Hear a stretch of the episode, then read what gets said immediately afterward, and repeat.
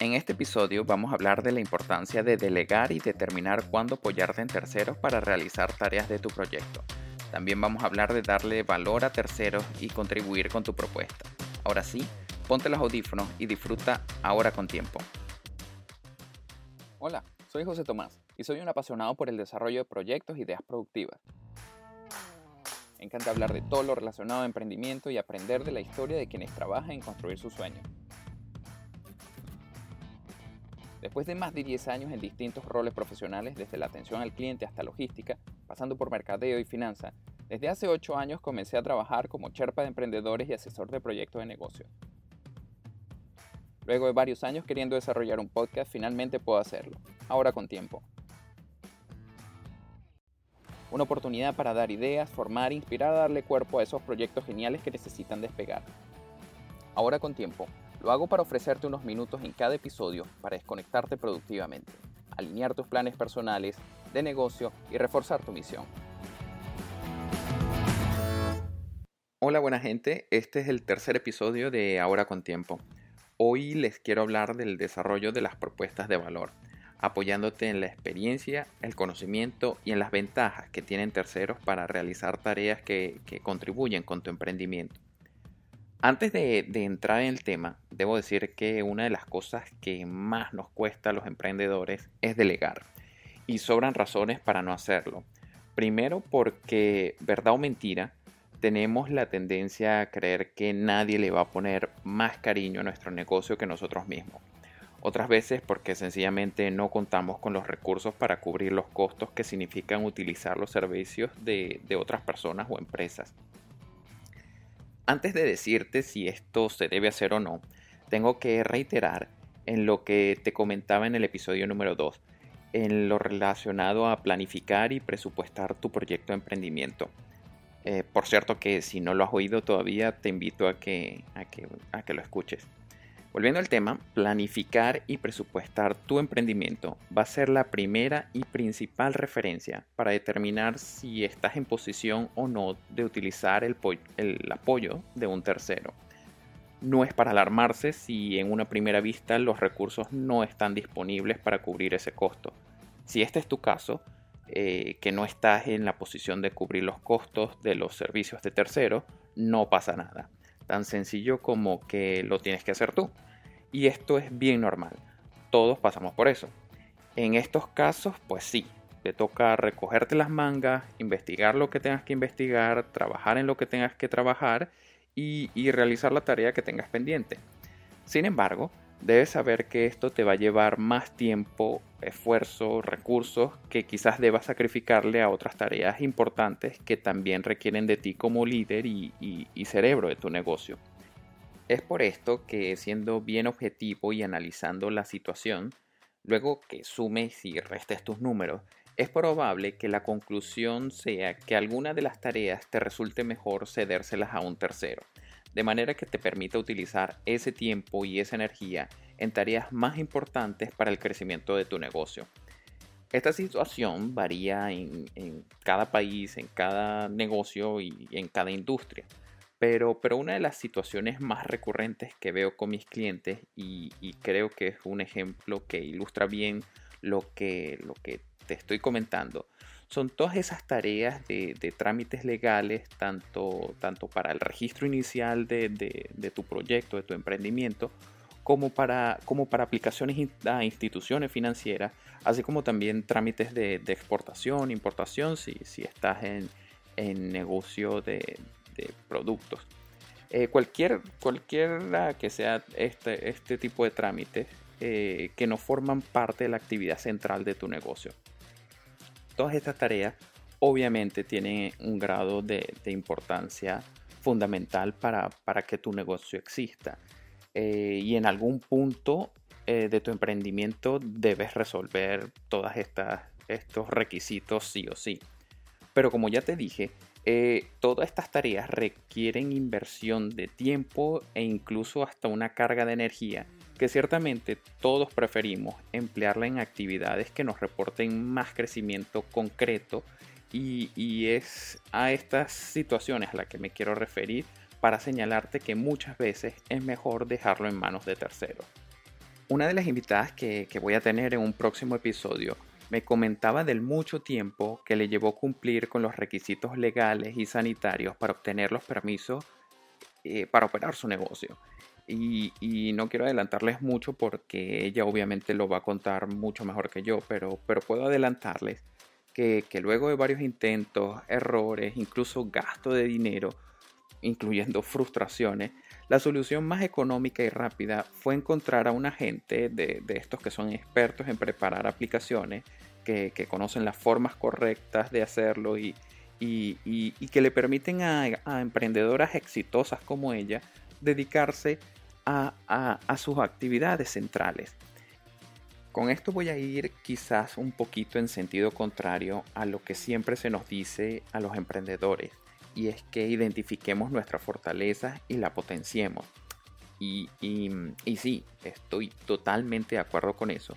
Pero en este caso te animo a que, a que también identifiques tus debilidades y analices si vale la pena trabajar tú misma o tú mismo en, en, en, en resolverlas, en, convertir esas debilidades en fortaleza o sencillamente delegar a quien sí lo sabe hacer y lo puede hacer mejor que tú. De tal manera que tú te puedas dedicar a actividades centrales de tu negocio que, muy probablemente sean las que mejor se te dan y o, las, que, las que solo tú puedes hacerlas. A ver, eh, utilicemos el ejemplo y supongamos que eres un chef que, que, cocina unas recetas espectaculares y que solo tú sabes prepararlas para tus clientes y que el mercado entero está pidiendo a gritos todos estos platos espectaculares que tú, que tú creas. ¿Te parece que tiene algún sentido que como chef descuides la cocina para sentarte enfrente de una computadora a llenar planillas de, qué sé yo, de, trámites financieros, de, solicitud de crédito? Obviamente no.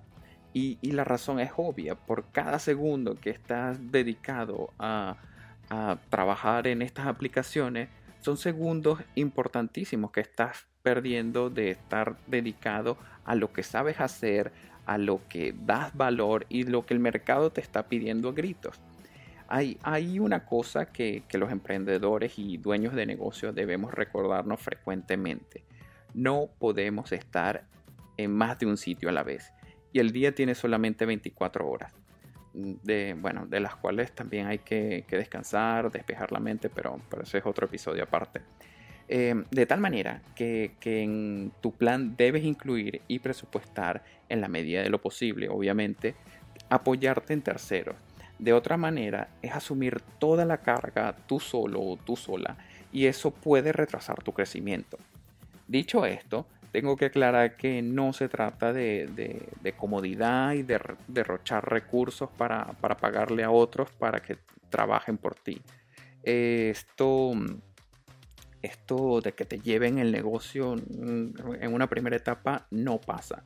Y segundo, que, que lejos de estarte buscando tiempo libre, esto te lo digo es para que ese tiempo y esa energía que te estás, digamos, ahorrando, se le inviertas a tareas que son más productivas y que solo a través de ti le dan valor a, tu propuesta, de tu propuesta de negocio, a tu proyecto. En casos concretos que, puedo poner de ejemplo y de los que puedo dar eh, información de primera mano, es el trabajo que le hacemos a nuestros clientes que trabajan como distribuidores de productos todos ellos trabajan y manejan estructuras de venta y mercadeo en los que son líderes de su mercado y, con méritos bien ganados. Esa posición está basada en trabajo especializado en fuerza de venta. Esa, esa es su especialidad. En eso son buenos y esa es la clave para el éxito de su negocio. El trabajo de negociación de órdenes de producción, control de calidad y coordinación logística son procesos que, otras empresas podemos hacer mucho mejor y a menor costo y, con más eficiencia. Y, bueno, y si no fuese así, pues no tendría clientes de, de qué hablarles en este momento. pero, pero bueno, eh, si, si, si ellos son buenos en lo que hace, no vale la pena invertir tiempo, recursos, esfuerzo en tareas que otros podemos hacer mejor y, y, le sale mucho más hasta económico. Eh, eh, es un poquito de, zapatero a su zapato. Y con esto no quiero decir que no hay cosas que no se puedan aprender y, luego que las aprendas, que las hagas bien, incluso mejor que cualquiera. Pero en relación a tu proyecto, la pregunta puntual es muy simple. ¿Es necesario? ¿Vale la pena? O, para ponerlo en, un poquito en términos más técnicos, el costo de tiempo, esfuerzo y dinero está justificado con el beneficio que mi proyecto va a recibir si yo me dedico a esta tarea. Y, ahí con esto tienes la respuesta de, qué hacer si, tercerizas o lo, o lo llevas tú a cabo. Dicho todo esto, quiero, quiero voltear un poco la tortilla y aprovechar todo lo que te he estado comentando para decirte que de la misma forma que los emprendedores debemos delegar y ceder tareas a terceros, hay muchas oportunidades de emprendimiento en esa misma línea. Si, si, si eres de los que quieres emprender pero aún no has identificado qué proyecto desarrollar, una de las sugerencias que siempre hago a quienes me hacen esa pregunta es, es, a las habilidades o facilidades que individualmente tienes sobre los demás. Una de las, de las historias que, que, vi de cerca y me parece de las, de las más inspiradoras eh, es de una muchacha de Francia quien, quien fue a estudiar a Australia y, y, bueno, por razones que, que no vienen al caso tuvo que regresar a su país. Esto no era su plan inicial y tener que regresar fue de esas cosas que, que parecieran un revés amargo en la vida. Esta muchacha, aparte de, haber dejado buenas relaciones tanto entre sus compañeros de estudio como, como en los compañeros del trabajo de medio tiempo que, realizaba, em, también, también buenas relaciones con las personas de, con las que se hospedaba, con, la gente de su residencia. Em, ella utilizó todas esas ventajas y poco después de regresar a su país organizó una agencia de integración a estudiantes internacionales, estudiantes que iban también de Francia a Australia, eh, para, ayudarlos en su proceso de integración. Para explicar un poquito cómo funciona el ir a estudiar a otro país, para, quienes no hayan tenido la experiencia, eh, es una experiencia que puede ser sobrecogedora, en donde en muchos casos llegas a ciegas a un lugar en donde no conoces a nadie, em, pues bueno, conociendo esta realidad, esta muchacha utilizó toda su ventaja, todos sus contactos para, para organizar entre, entre sus amigos de, trabajo, de universidad y de residencia, cómo ayudar a integrar a las personas que estaban llegando y que ella estaba teniendo relación eh, en, su país de origen, en Francia. Eh, eh, no solo los recibía en el aeropuerto, sino que, también le dedicaban cierta cantidad de tiempo a, ayudarlos a adaptarse dentro de la ciudad e incluso a la institución donde iban a estudiar. Y esta propuesta de valor me parece genial eh, por su simpleza, por su sencillez. Es básicamente contratar desde tu país un amigo en Australia que te reciba y te oriente, oriente cuando llegas a Brisbane. Cuando, cuando yo me fui a estudiar a South Australia, mi experiencia no fue en lo absoluto traumática, todo lo contrario. De verdad que tuve mucha dicha en, hacer amigos poco después de haber llegado. Amigos que, afortunadamente aún conservo, pero, pero sin lugar a dudas hubiese sido una tranquilidad muy grande y hubiese sido definitivamente un servicio que, que hubiese utilizado si, si tú puedes contratar quien te busque amigos antes de llegar. Y, creo que de verdad la, idea por simple es genial. Todo esto para decirte que, así como hay cosas que vale la pena tercerizar y apoyarte en las habilidades de, de otros, también existen muchas oportunidades de crear proyectos en base a tú aportar soluciones, tú ofrecerle solución a problemas de, que otros están teniendo. Y, eso, aparte de ser oportunidades para desarrollar un negocio, son oportunidades para, contribuirle a los demás. Y, si se quiere, y a lo mejor un poco romántica la expresión, hasta de, contribuirle al mundo mismo. Y, yo creo que a la final de, de eso se trata todo esto, aportarle valor a la sociedad. Basta con pensar en lo muy incómoda e impráctica que sería la vida en donde quiera que estés si no contaras con emprendedores que, le aportan valor a tu vida. Desde, desde el lugar donde compras la comida que cocinas en tu casa, pasando por quien te ofrece servicios de limpieza, de mantenimiento e incluso quien te ofrece entretenimiento. Todos están resolviéndote un problema que, que bien tú pudieras resolver por ti mismo o por ti misma, pero que el valor que te aportan es mucho mayor que el costo que, te representa y es exactamente eso a lo, que, a lo que te quiero animar a que hagas tú mismo. Ya para cerrar, estos son los puntos fundamentales que quiero dejarte. Identifica en tu plan las tareas que tu proyecto requiere que concretes. Analiza cuánto recurso dispones para llevarlas a cabo y cuánto tiempo podría tomarte. Tu tiempo es valioso y limitado. Administralo y maximiza su provecho Mientras puedes apoyarte en los servicios de terceros, delega las tareas en donde tienes menos habilidades o donde no maximizas el aporte que le das directamente a tu emprendimiento. Identifica tú también posibilidades en donde puedes ofrecer soluciones a otras personas. Y, si me permite ser más concreto, piensa en cómo puedes apoyar a otros emprendedores a encontrar soluciones con productos y o servicios en los que tú tienes un valor que ofrecer.